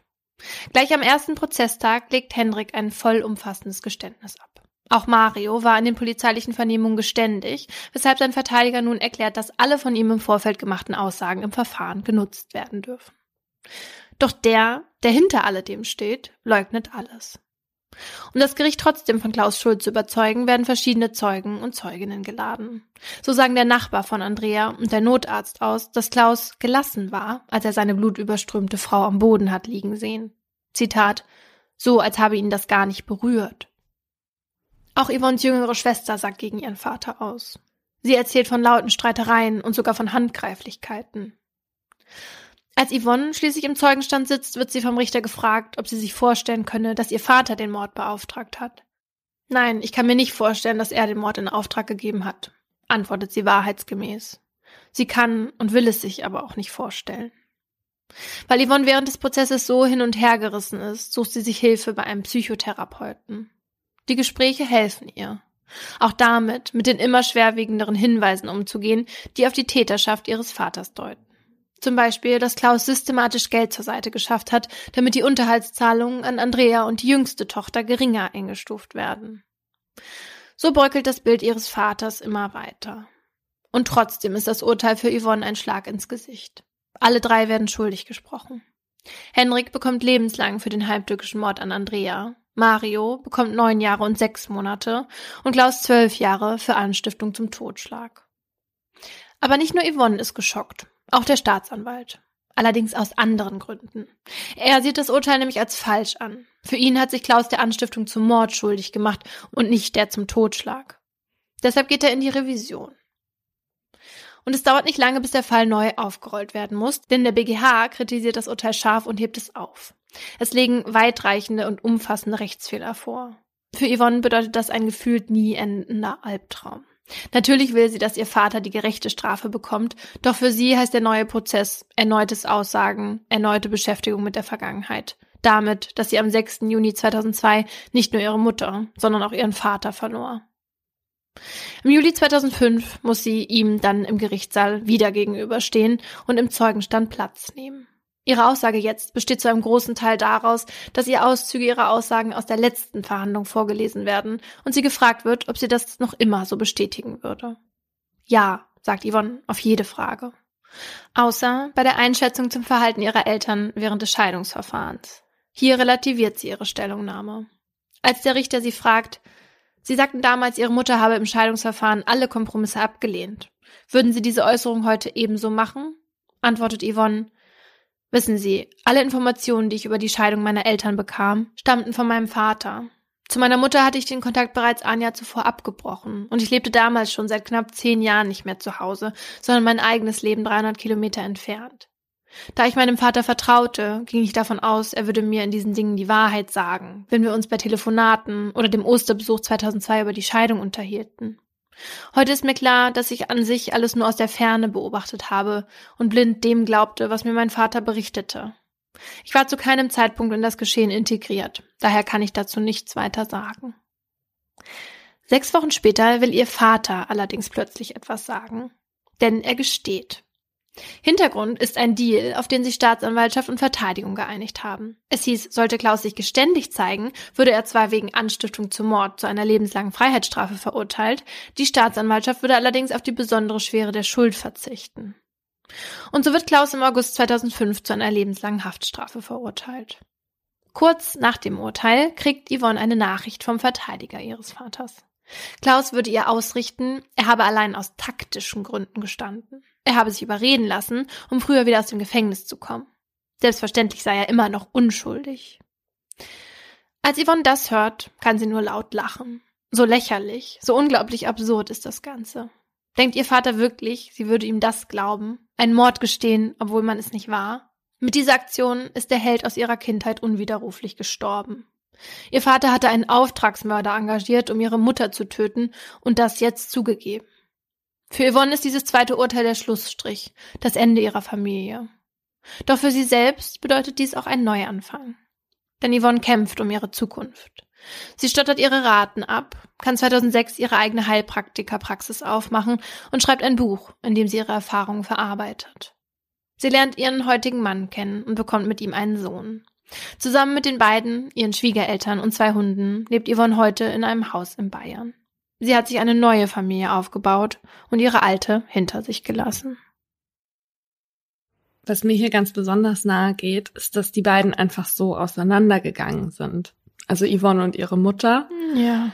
Also ich meine, gut, das war nicht so, die haben sich gestritten und dann ist jemand aus dem Haus und dann ist die Person nicht mehr da gewesen, aber es ist halt trotzdem, du rechnest ja nicht mit sowas. Nee, und was ich so schlimm finde, ist, dass sie an diesem Tag halt beide Elternteile verloren hat. Ich meine, das zerstört ja auch dein ganzes Bild von dem, was du vorher von deiner Familie eigentlich hattest. Auch wenn das jetzt bei denen ne, keine Bilderbuchfamilie ja. irgendwie am Ende mehr war, aber trotzdem. Ja.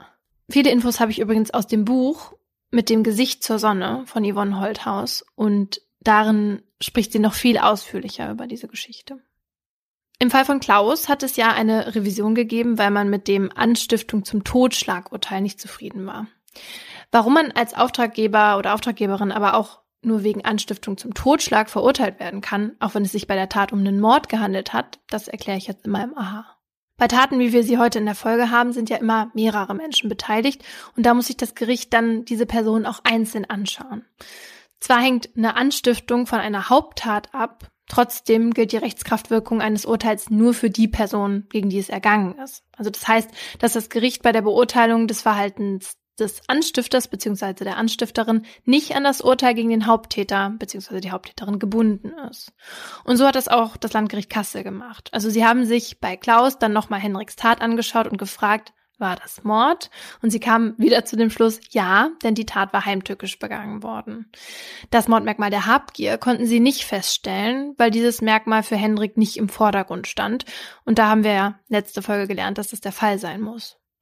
Und dann hat sich das Gericht noch gefragt, hat Klaus von dem tatbezogenen Mordmerkmal der Heimtücke gewusst? Also wusste er, dass Henrik die Tat heimtückisch begehen wollte? Und da kam sie zu der Antwort nein, da Klaus Henrik keine Anweisung erteilt hatte. Die beiden hatten auch nie direkten Kontakt.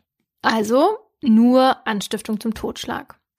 Denn so ist die Rechtsprechung. Wenn der Anstifter oder die Anstifterin das Mordmerkmal des Täters oder der Täterin nicht kennt, dann ist er oder sie auch nicht wegen Anstiftung zum Mord zu verurteilen.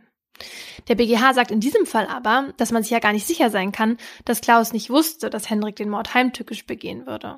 Nur weil er keine genauen Anweisungen gegeben hat, heißt das ja nicht, dass er sicher wusste, dass Andrea nicht heimtückisch ermordet werden würde.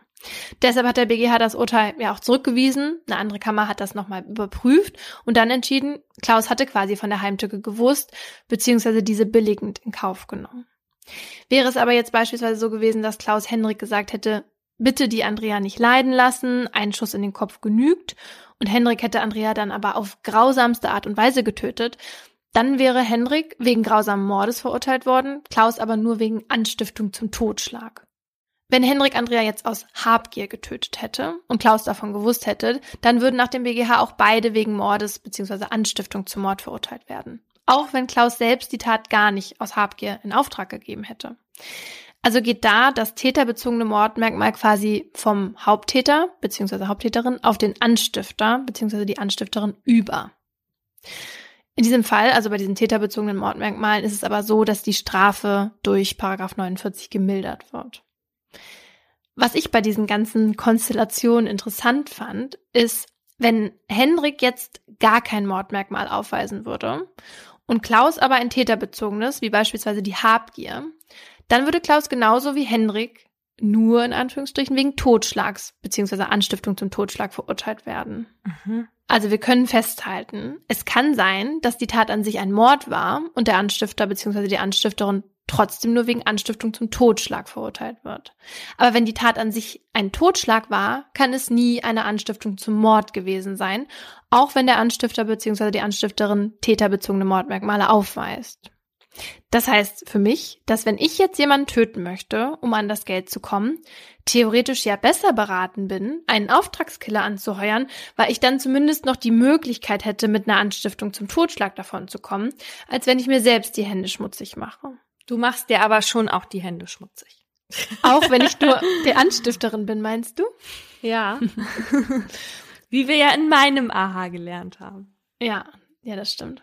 Aber das ist sowieso auch sehr theoretisch hier, denn in den meisten Fällen ist der Auftragsmord, wie ich ja am Anfang gesagt habe, tatsächlich ein Mord, weil die TäterInnen das des Geldes wegen tun, also das Mordmerkmal der Habgier vorhanden ist und der Auftraggeber oder die Auftraggeberin das eigentlich auch weiß und so in der Regel beide wegen Mordes beziehungsweise Anstiftung zum Mord verurteilt werden.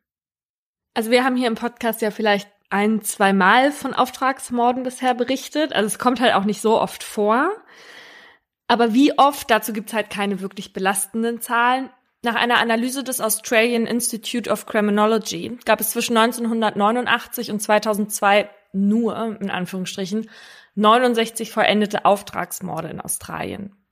ForscherInnen vom Kriminologischen Institut der Universität Birmingham kamen zu dem Ergebnis, dass in 39 Jahren gerade einmal 35 Tötungsdelikte auf Auftragsmorde zurückzuführen waren.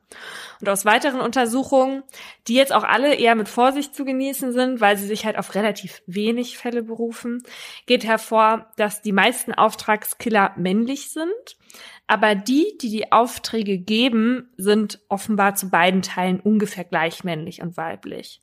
Man könnte jetzt vielleicht auch meinen, dass die Zahl der Auftragstötungen so niedrig ist, liegt vielleicht daran, dass es so viele professionelle Killer und Killerinnen gibt und die Polizei die dann halt danach nicht ausfindig machen kann oder so, weil sie halt einfach wissen, wie sie ihren Beruf auszuüben haben und Spuren verwischen. Aber so viele eiskalte Profikiller und Killerinnen gibt es dann offenbar doch nicht oder zumindest sind nicht so viele bekannt. Es gibt aber offenbar auch vier verschiedene Typen von AuftragsmörderInnen, zumindest laut des Forscherteams der Uni Birmingham, das du eben erwähnt hast. Da gibt es laut den WissenschaftlerInnen einmal den Novizen, das sind ErsttäterInnen, die halt zum ersten und meistens auch zum letzten Mal im Auftrag von jemanden töten. Und die haben kriminelle Energie und auch schon so ein paar Dinger gedreht. Aber nur weil sie ErsttäterInnen sind, heißt es nicht, dass sie inkompetent sind. In dieser Studie von denen gab es zum Beispiel einen 15-Jährigen, den die ForscherInnen in diese Gruppe einordnen, der für 200 Pfund einen Menschen getötet hatte. Und bei dem Fall war sich die Polizei sicher, dass es sich um einen Profikiller handelte. Und nur weil der Junge vor seinen Freunden mit der Tat prahlte, konnte er am Ende überführt werden. Und neben solchen Novizen gibt es noch die Dilettanten. Die sind in der Regel um einiges älter und haben kein Vorstrafenregister und deshalb auch seltener Zugang zu Feuerwaffen. Dieser Typ tötet also meist mit dem Messer oder den bloßen Händen und er tötet, weil er in einer persönlichen Krise steckt, also zum Beispiel aus Geldnot. So richtige kriminelle Energie fehlt dem aber, weshalb der Dilettant die Taten halt auch oft am Ende nicht durchzieht. Da gab es nämlich zum Beispiel einen Fall, wo der Auftragsmörder in die Wohnung des Opfers einbrach, aber dann da mit dieser Person ins Gespräch kam und sich halt dann gegen den Job entschied. Ja, es kann echt nicht schaden, immer ein paar interessante Smalltalk-Themen auf Lager zu haben. Ja, zumindest wenn so ein Dilettant auf einmal vor einem steht und auf einen gehetzt wurde. Der Geselle, so nennen es die WissenschaftlerInnen, ist dagegen ein erfahrener Auftragsmörder, der gut in der kriminellen Welt vernetzt ist. Dadurch kommt er dann halt eben an alle möglichen Waffen, aber wird halt auch oft verraten, wenn andere irgendwie in Schwierigkeiten kommen und man sich selber irgendwie retten will. Wer nicht geschnappt wird, ist der sogenannte Meister. Und das sind halt die AuftragsmörderInnen, die wir aus Film und Fernsehen kennen. Also Profis, die laut den WissenschaftlerInnen in der Armee oder einer paramilitärischen Gruppe das Töten gelernt haben und in der Regel dann auch für den Job anreisen und danach wieder verschwinden. Also ich würde jetzt Werner auch nicht so als Meister einschätzen, sondern eher in diese Gruppe der Gesellen, ne? Ja, auf jeden Fall. Und Henrik war auf jeden Fall ein Dilettant. ja. Meistens handelt es sich tatsächlich aber um Novizen oder Dilettanten, denn in der Regel kommen die TäterInnen aus dem erweiterten Bekanntenkreis. Schließlich hat nicht jeder Kontakt zu Profikillern. Wie Laura ja schon gesagt hat, ist das Mordmotiv für die ausführende Person in der Regel das Geld, weswegen sie sich halt meistens wegen Mordes aus Habgier schuldig machen. Und bei den Auftraggebenden sind die Motive aber breiter gefächert. In der australischen Untersuchung, von der ich eben geredet habe, von 163 Auftragsmorden oder versuchten Auftragsmorden, kam heraus, dass fast 20 Prozent auf die wie Sie es nennen, Auflösung einer Beziehung zurückzuführen waren. Also ich stelle mir darunter jetzt vor, entweder man ist gekränkt, irgendwelche Tötungen wegen eines gebrochenen Herzens zum Beispiel oder eben Streitigkeiten wegen des Sorgerechts, sowas. Ja. Und das zweithäufigste bekannte Motiv ist Geld. Also dass durch das Töten einer Person beispielsweise eine Lebensversicherung ausgezahlt wurde oder ein Erbe. Und bei dieser Art von Auftragsmord sind die Zahlungen in der Regel höher, als wenn es jetzt zum Beispiel um Liebe geht. Was ja auch irgendwie Sinn macht, denn die AnstifterInnen bekommen ja Geld, wenn die Tat ausgeführt wird. Und je mehr Geld da in Aussicht steht, desto mehr ist der Tod ihnen dann auch wert. Normalerweise. Ein Fall aus Deutschland zeigt, dass es auch AnstifterInnen gibt, die nichts zahlen wollen. 2017 entscheidet sich Rainer dazu, seine Ehefrau Anna umbringen zu lassen, um die Lebensversicherung zu kassieren. Er engagiert dafür aber kein Profi, sondern bringt seine Affäre Julia dazu, die Tat für ihn durchzuziehen. Und zwar indem er ihr Lügen erzählt, wie zum Beispiel, dass seine Frau den gemeinsamen Sohn schlägt, dass sie das ganze Geld ausgibt und so weiter. Und aus Liebe zu Rainer will Julia ihm dann den Gefallen tun. Und so schleicht sie sich im November 2017 in das Haus des Ehepaares und versteckt sich im Keller. Den Schlüssel hatte Rainer ihr kurz vorher übergeben, als er zur Arbeit fuhr. Kurze Zeit später verlässt auch Anna, also die Ehefrau, das Haus, um den Sohn in die Schule zu fahren. Als sie wiederkommt, legt sie sich nochmal hin. Und da kommt plötzlich Julia in ihr Schlafzimmer und attackiert sie mit einem Messer. Mhm. Anna versucht die Angreiferin in ein Gespräch zu verwickeln, doch Julia stößt zu. Schwer verletzt kann sich Anna dann auf den Balkon schleppen und um Hilfe schreien. Oh Gott. Julia kriegt Angst und flüchtet. Und dieser Versuch war nicht der erste. Julia hatte zum Beispiel zwölf Tage am Stück auf einem Parkdeck eines Kaufhauses auf Anna gelauert, doch sich nie getraut. Quatsch. Zwölf Tage. Bei einer Kreuzfahrt, die das Ehepaar machte, hatte Rainer Julia heimlich mitgenommen. Nein. Doch, aber auch hier traute sie sich nicht, der Ehefrau ihres Freundes näher zu kommen. Das ist so gruselig, dass sowas alles hinter deinem Rücken passieren kann, ohne dass du das mitkriegst. Ja. Und das Krasse ist, also Julia stellt sich dann irgendwann den Behörden von alleine und dann stehen die beide vor Gericht und Anna hat ihrem Mann die ganze Zeit über geglaubt, er habe nichts mit der Tat zu tun, bis er im Gerichtssaal dann plötzlich gestand und sie daraufhin in Ohnmacht fällt. Wie furchtbar. Oh mein Gott. Also da würde ich auch in Ohnmacht fallen. Ja, die Richterin hat gesagt, das alles war wie ein schlechter Tatort. Verrückt. Ja. Ja, und dieser Mann, also der Rainer wollte der Julia auch halt nichts abgeben von dem Geld oder so. Auch das noch. Ja. Richtig böse. Wie wir im Fall des Wiener Peters gesehen haben, hat ja auch der nicht nur aus finanziellem Interesse töten lassen. Mindestens einen der Morde hatte er in Auftrag gegeben, weil sein Konkurrent ihn ja verprügeln ließ. Also Rache. Und tatsächlich soll das angekratzte Ego aber nur in zehn Prozent der Fälle für Aufträge verantwortlich sein. Und solche Delikte kommen dann auch eher in so kriminellen Organisationen vor, wie bei der Mafia oder bei irgendwelchen Motorradclubs, wo es halt auch sehr viel um diese Ehrverletzung geht. Ja, oder um zum Beispiel jemanden zum Schweigen zu bringen oder, äh, keine Ahnung, den verfeindeten Gangboss aus dem Weg zu schaffen. Aber in diesen Kreisen, also organisierter Kriminalität, da schreckt man ja eh nicht so leicht vor so einem Mord zurück wie vielleicht woanders. Da gibt es auch Gangs, die haben ihre eigenen Auftragsmörder. In den 30er und 40er Jahren wurde sogar eigens für die US-amerikanische Mafia die sogenannte Murder Inc. gegründet. Also tatsächlich wie so eine Firma, dessen einziger Zweck war, Morde für die Mafia auszuführen. und wenn bei der Mafia oder halt innerhalb solcher Gangs Menschen von Auftragsmördern getötet werden, dann sorgt das gar nicht so für so viel Presse. Das ist halt anders, wenn zum Beispiel eine Regierung dahinter stecken soll. Die Geschichte des Geheimagenten Sergei Skripal, die haben wir ja auch schon mal erzählt und das ist halt so ein Fall. Mhm. Aber 2019 soll auch in Berlin ein politischer Auftragsmord stattgefunden haben. Und zwar glaubt man, dass die russische Regierung den Mord an dem Georgier Selimchan Changoshvili in Auftrag gegeben hat. Das Motiv des Kremls laut Bundesanwaltschaft, der Georgier war Gegner des russischen Zentralstaats und der prorussischen Regierung in Georgien. Und dieser Mann wurde eben dann im August 2019 mitten in Berlin von einem Fahrrad aus erschossen. Und weil sowas in Deutschland halt nicht so gern gesehen wird, gab es dann Ärger für Russland. nicht so gern. Macht das nicht hier auf unserem, auf unserem Grund. Und deswegen haben sie direkt mal zwei russische Diplomaten ausgewiesen. Russland streitet bis heute den Auftragsmord ab und wies dann selbst zwei deutsche Diplomaten aus Moskau aus liebe ich, wie erwachsen diese politischen Auseinandersetzungen immer geführt werden. Finde ich auch. Einfach immer alle Botschafter weg. So, aber seit Oktober 2020 läuft der Prozess gegen Django Schwillis mutmaßlichen Auftragsmörder hier in Berlin. Also ähm, ich bin gespannt, ob das tatsächlich am Ende dabei rauskommt, dass die russische Regierung dahinter steckt, ob man ja das dann am Ende auch wirklich so sagen kann. Wir haben ja schon mal halt, als wir über unschuldige Menschen im Gefängnis geredet haben, über den Wert eines Lebens gesprochen, zumindest über den Wert eines Tages bei uns. Weißt du noch, wie war da denn nochmal unser Wert? Das war auf jeden Fall 75. Auf 75 Euro wurde es jetzt erhöht. Nein, unser Wert. Ach so.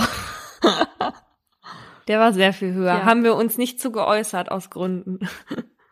Okay, aber jetzt würde ich gerne mal von dir wissen, wie viel wert dein ganzes Leben ist in Euro. Das ist die dümmste Frage, die ich je gehört habe. Weil wie viel soll ich denn sagen, wäre mein Leben wert? Weil das würde ja bedeuten, du für eine Million nimm einfach mein Leben. Was habe ich denn dann davon, von der Million? Nee, du sollst es halt einfach einschätzen, wie viel dein Leben wert ist. Aber für wen denn? Für dich. Weil bei, bei, nein, ja, für mich, für mich ist mein Leben mein Leben wert. Es gibt nichts Höheres. Was, was zum Teufel? Nicht, dass du dann, nicht, dass du dann eine Million Euro bekommst und dafür ich dein Leben. und du dann nicht mehr lebst, sondern einfach, wie du es einschätzen würdest in Euro. Weil du kannst ja auch einen Tag einschätzen, also kannst du auch ein Leben einschätzen. Nee, also wirklich, einen Tag kann ich geben und dann lebe ich trotzdem noch weiter und dann sage ich, oh, dass ich jetzt diesen Tag, so einen anstrengenden Tag hatte. Ich will dir doch gar nicht das Geld, ich will dir doch gar nicht das Geld dafür geben. Nee, man kann schon ein Menschenleben könnte man theoretisch einfach irgendwas sagen. Du kannst ja auch sagen, Ja, dann sag doch, ja, sag doch deins. ich habe keinen. Die Frage ist, Warum wohl nicht? Eine Zillion Euro. Eine Oktrilliarden. Okay, aber ich muss dir jetzt sagen, es gibt tatsächlich Berechnungen zum Wert eines statistischen Menschenlebens. So heißt das nämlich in der Ökonomie. Und da wird der Wert eines Lebens im Rahmen einer Kosten-Nutzen-Analyse in der Sicherheitsplanung, also halt bei der Planung von Sicherheitsmaßnahmen am Arbeitsplatz berechnet, ja. Was natürlich ethisch fragwürdig ist. Das ist ganz dreckig. Aber das gibt's, weil wenn man jetzt sagen würde, ein Menschenleben ist unendlich viel Euro wert, dann könnte man ja theoretisch auch unendlich viel Euro für die Sicherheitsmaßnahmen ausgeben. Deswegen, also das ist so der Gedanke dahinter. Mhm. Ich sag dir jetzt, wie viel bei einer deutschen Studie 2004 rauskam, ja. Da kam ein Wert von 1,72 Millionen Euro für einen Mann Nein. und 1,42 Millionen für eine Frau. Nein. Das ist nicht. also, wo leben wir denn? Ich weiß es nicht. Das ist doch nicht deren Ernst. Und welche Begründung war das? Weniger Körpermasse. also mich wundert das jetzt echt, ja, weil, also mal abgesehen davon, dass wir Frauen statistisch gesehen ja auch länger leben. Oder vielleicht ist ja auch das das Ding. weil wir dem Staat im Grunde mehr Geld kosten, weil wir länger leben, plus verdienen wir durchschnittlich ja auch noch etwas weniger. Ja. Also vielleicht liegt's daran. Hm. Gut, ich, ich habe jetzt nicht genau halt herausgefunden, ähm, mit welchen Zahlen sie da dann am Ende das wirklich ausrechnen. Wenn wir das noch rausfinden, reichen wir das nach. Naja, auf jeden Fall, worauf ich eigentlich hinaus wollte. Ich bin fassungslos. Also, ich wollte darauf hinaus, dass niemand so viel Geld für ein Leben bei AuftragsmörderInnen bezahlt. Ja, aber also wo ist jetzt hier der Zusammenhang zwischen ein Menschenleben ist statistisch gesehen so und so viel wert und die Zahl brauchen wir zur Berechnung von Sicherheitsmaßnahmen zu wie viel kostet ein Auftragsmord? Ja, also ich wollte zeigen, hier in Deutschland ist ein Menschenleben irgendwie eine Million Euro wert. Aber so ein Leben auszulöschen, ist halt viel, viel günstiger. Hm. Ach so. Hm. Weil eigentlich würde ich ja sagen, müsste der Täter oder die Täterin für sich ja anders rechnen. Also ist das Geld, was ich für den Auftragsmord bekomme, die lebenslange Haftstrafe wert, die ich ja wahrscheinlich dann dafür krieg. Ja, ja. Und auch da muss ich sagen, wird nicht sonderlich wirtschaftlich gedacht, weil der durchschnittliche Auftragsmord, jetzt hier in Großbritannien, der kostet zumindest nur 17.494 Euro umgerechnet. 17.490. Okay. Mhm. Mhm. Ich tippe jetzt in meinen Rechner sagen wir mal 17.500, ja, Mhm. geteilt durch die lebenslange Haftstrafe in Deutschland. Mhm. Warte. Komme ich auf 2,53 Euro am Tag. Das ist nicht sonderlich lukrativ. Nee. Und man muss ja bedenken, das ist jetzt auch nur der Durchschnitt gewesen. Manche haben das auch für nur 230 Euro gemacht, aber andere halt auch eben nur für 115.000 Euro. Und in dieser ausführlicheren sch- australischen Studie, da kam man auf einen niedrigeren Wert. Da zahlten AuftraggeberInnen umgerechnet durchschnittlich 10.500 Euro. Und offenbar unterscheiden sich die Preise auch online und offline extrem. In diesem Business ist es online in der Regel teurer. Laut einer aktuellen Studie der Michigan State University liegen da die Preise zwischen mehr als 4.000 und 100.000 Euro. Und ich gehe jetzt davon aus, dass es daran liegt, dass man halt normalerweise, haben wir ja gelernt, in seinem Umfeld nach einem Täter oder einer Täterin sucht und dass da dann halt nicht so viel gefordert wird. Also so ein Freundschaftspreis sozusagen. Mhm. Hast du diesen Artikel gelesen von der Person, die viermal weitergereichten Auftragsmord überlebt hat? Was? Viermal weitergereicht? Also Person A hat Person B damit beauftragt, Person C umzubringen. Ja. Und hat gesagt, ich gebe dir dafür 250.000 Euro. Und dann hat Person B aber gedacht so, ja, ja, ich nehme mal das Geld, aber mache ich jetzt nicht selber. Und hat Person D damit beauftragt. Person D hat aber auch, ja, ja, ich nehme das Geld, mache ich aber nicht selber. Und die haben das dann immer halbiert, sozusagen. Ah ja, okay. Bis man irgendwann bei H angekommen war, gefühlt. Und dann gab es halt viel zu wenig Geld mehr dafür. Und dann hat er gesagt, nee, also dafür mache ich das nicht. Und dann hat, hat der dem Opfer Bescheid gesagt. Und dann haben die aber sogar noch ein Foto gemacht und es so dargestellt, als würde der jetzt geknebelt und gefoltert werden. Und danach äh, ist der dann aber, also das, das eigentliche Opfer zur Polizei gegangen. Voll gut. Also in diesem Fall ist am Ende sehr wenig Geld dabei rumgekommen und das hat ja dann am Ende die Person dazu veranlasst zu sagen, ähm, ich mache das jetzt auch nicht mehr. Ja, ist ja richtig so. Eine absurde Sache muss ich dir noch erzählen. In dieser Studie aus Michigan, da wurden auch 20 Anzeigen aus dem Darknet und vier aus dem normalen stichprobenartig angeschaut und analysiert. Und da stand Folgendes. Haben Sie Probleme mit harter Konkurrenz, den Nachbarn, Ihrer Schwiegermutter oder dem Diktator Ihres Heimatlandes? Haben Steuerbehörden und Schuldner es auf Sie abgesehen? Ja. Gibt es unangenehme Zeugen, die Sie nachts wach halten? Oder ist eine dringend benötigte Erbschaft noch außer Reichweite? Unsere Beauftragung löst fast jedes Problem, wo es auftritt. Finde ich vielversprechend. Unsere Killer sind immer bereit, an Orte zu reisen, an denen es keine Killer gibt. Wir haben derzeit 48 Auftragskiller auf Abruf. Daher würden wir Ihnen den verfügbaren und günstigsten Auftragskiller je nach Ihrem Standort zuweisen. So, und dann haben die auch herausgefunden, was die Auftragskiller benötigen, um den Auftrag durchzuführen. Und da gibt es so insgesamt neun Angaben, die gemacht werden müssen für so einen Ablauf. Ja. Und ein paar verstehe ich so Land und Stadt der Bestellung, Geschlecht, Alter, ungefähre Größe und Gewicht des Opfers, Körperbau, Mhm. sozialer Status, also was die Person arbeitet, ob sie ein Geschäft hat, ist eine öffentlich bekannte Person. Gibt es einen Sicherheitsdienst oder Begleitung und fährt die Person immer mit dem Auto oder geht sie zu Fuß? Ja. So, und dann lebt die Person in einem Hochhaus oder im Privatbereich? Ist das Territorium geschützt oder nicht? Wenn es ein Hochhaus ist, gibt es einen Hausmeister. Was wollen die denn mit dem Hausmeister? Ja, der kann ja als unangenehme Zeuge dann fungieren. Ja, aber das können die ganzen Nachbarn ja auch.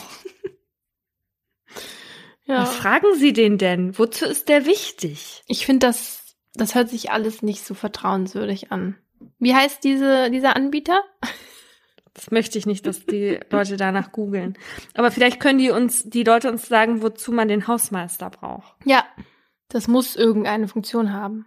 Apropos Funktion, jetzt Mhm. mal weg von den Auftragsmorden. Wir haben auch eine und die war mir so vorher noch gar nicht bewusst. Okay. Und zwar hatten wir Post und da hat uns eine Hörerin geschrieben, dass sie mit uns also eigentlich nur so mit uns so richtig durch Corona kommt, weil sie weiß, dass sie so alle zwei Wochen mal komplett in eine andere Welt abtauchen kann. So viel auch übrigens zu den Gründen, warum man eigentlich True Crime hört, offenbar um die Pandemie unbeschadet zu überstehen, damit man auch mal ein paar neue Reize bekommt, damit man nicht irgendwann völlig gaga im Kopf wird, sonst hält man nachher noch ein Croissant auf einem Baum irgendwann für ein gefährliches Tier. Hä? Das hat sie geschrieben? Nein, nein, nein, nein, das ist neulich passiert. Da hat doch eine Frau in Krakau ein Croissant auf dem Baum gesehen. Also sie hat gedacht, nie gehört, hä? Das war vor zwei Wochen. Da und dann dachte ich mir so, oh Gott, jetzt hat sich die Pandemie wirklich auf die Psyche der kompletten Bevölkerung gelegt. Da dachte die Frau, das wäre ein, ein gefährliches Tier und dann kamen da auch Leute und die Polizei und dann war das ein Croissant. Wieso war das Croissant auf einem Baum? okay, aber jetzt zu der Hörerin und unserer Funktion. Das ist ja schön, aber ich weiß jetzt nicht, ob True Crime und Verbrechen und Tod und alles, ob das unbedingt halt das Richtige ist, um eine Pandemie zu überstehen. Aber wenn es für sie passt, dann bin ich gerne diese Funktion. Hast du irgendwas, was dir neue Reize gibt, gerade im Leben? Also zum Glück, also es, ich war kurz vor, ich kann jetzt gar nicht mehr. Kurz vor Croissant. Ja, genau. Aber das fühlen wahrscheinlich ähm, viele gerade. Ähm, aber jetzt hat ja hier in London zumindest, stand jetzt gerade Geschäfte wieder offen und sogar auch die Außengastronomie. Das heißt, ich kann endlich wieder rausgehen und mir irgendwas bestellen und ähm, mich einfach draußen aufhalten und ganz viele Leute sehen und somit auch ganz viele Reize äh, bekommen. Deswegen geht's gerade bei mir. Du lebst wirklich gerade in einer ganz anderen Welt als ich, ne? Mhm. Also ich habe mir, weil ich ja auch so ein Problem mit dem Kochen habe, jetzt Essen auf Rädern bestellt, weil ich das nicht mehr sehen kann, was ich mir immer mache. Also jetzt nicht das von den Omas und Opas, sondern eher so für fancy Berliner, aber hat mir auch nicht gefallen. Ich habe überlegt, ob ich mir wirklich mal diese Seniorenkost bestelle. Das schon so vorgekaut ist, damit man es auch. ich hoffe nicht für die Omas und Opas, dass es wirklich vorgekaut ist. Aber ja, ich habe das ja bei meiner Oma damals miterlebt. Ich fand das gar nicht so schlecht. Wenn die das nicht wollte, habe ich den Brei immer gegessen. Also ich fühle das total mit dem, dass man einfach mal wieder was anderes haben will. Und ich muss sagen, als ich eben mir Trüffelpommes bestellen wollte und auf dieser Karte stand Truffle Chips, ja, und äh, meine Freundin und ich so, boah, geil, weil wir darauf richtig Lust hatten. Und dann haben wir das bestellt. Und dann kam fünf Minuten später so ein ganz kleines Gläschen mit Chips also wie, wie deutsche Leute Chips kennen. Ja. Und das hat, also es waren dann keine Pommes, sondern halt normale Chips. Und das ja. hat sieben Pfund 50 gekostet. Und es war wirklich so, also ganz klein, wo man eigentlich so eine Packung normalerweise für 30 Cent kaufen kann, weil es auch nur so eine kleine ist. Es war es irgendwie trotzdem wert und toll, es einfach nicht zu Hause zu essen, sondern in diesem in diesem Laden draußen, in diesem Restaurant. Und deswegen war es dann am Ende auch gar nicht so schlimm. Also ich würde auch 57 bezahlen, wenn ich mich irgendwo hinsetzen kann, um Trüffelchips zu essen. Ich bin an dem Punkt, muss ich sagen. Ja. Ja, aber ich würde sagen, du geh raus und leb da dein Leben, was ich auch hatte vor zwei Jahren und, ähm, und ich quäle hier meinen Körper weiter mit einseitiger Ernährung. Ciao, ich muss weg. Tschüss. Das war ein Podcast von Funk.